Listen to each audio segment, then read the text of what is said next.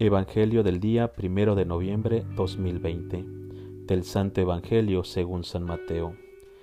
En aquel tiempo, cuando Jesús vio a la muchedumbre, subió al monte y se sentó. Entonces se le acercaron sus discípulos. Enseguida comenzó a enseñarles y les dijo, Dichosos los pobres de espíritu, porque de ellos es el reino de los cielos. Dichosos los que lloran, porque serán consolados. Dichosos los sufridos, porque heredarán la tierra. Dichosos los que tienen hambre y sed de justicia, porque serán saciados.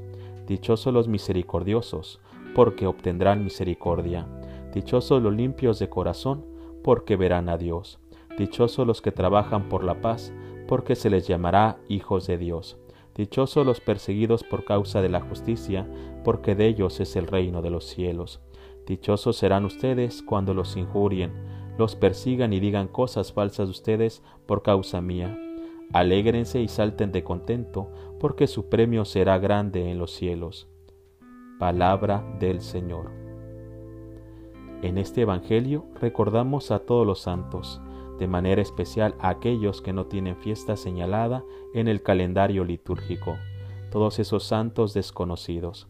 Ellos fueron hombres y mujeres de todas épocas que fueron amigos de Jesús, para quienes cuya prioridad era el amor a Dios y al prójimo.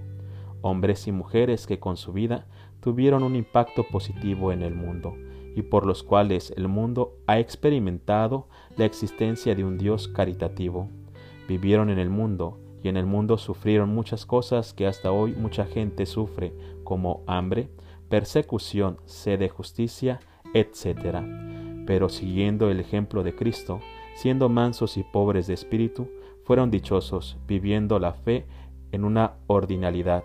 Esta fiesta nos invita a querer ser uno de ellos y no olvidar que la santidad es algo que se encuentra en el día a día.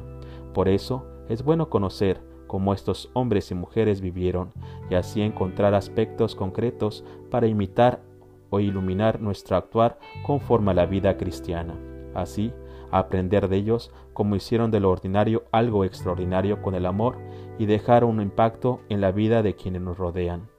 Hoy es un día de alegría, pero de una alegría serena, tranquila y de alegría de la paz.